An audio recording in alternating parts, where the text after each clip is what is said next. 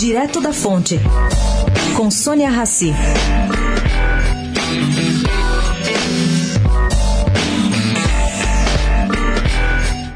A prisão de Ike Batista ontem colocou no modo de espera processo jurídico contra o Mubadala. Segundo o advogado Sérgio Bermudes, o empresário considera que o grupo árabe, aproveitando a falta de liquidez do grupo X há sete anos, na época da derrocada, pagou um preço irrisório na compra da parte do brasileiro na empresa EBX. Eles estão levantando dados para montar essa ação.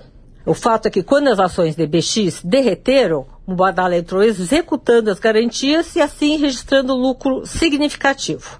Depois disso, o fundo árabe não só resolveu permanecer no Brasil, como aumentou suas apostas por aqui. Quem é o Mubadala?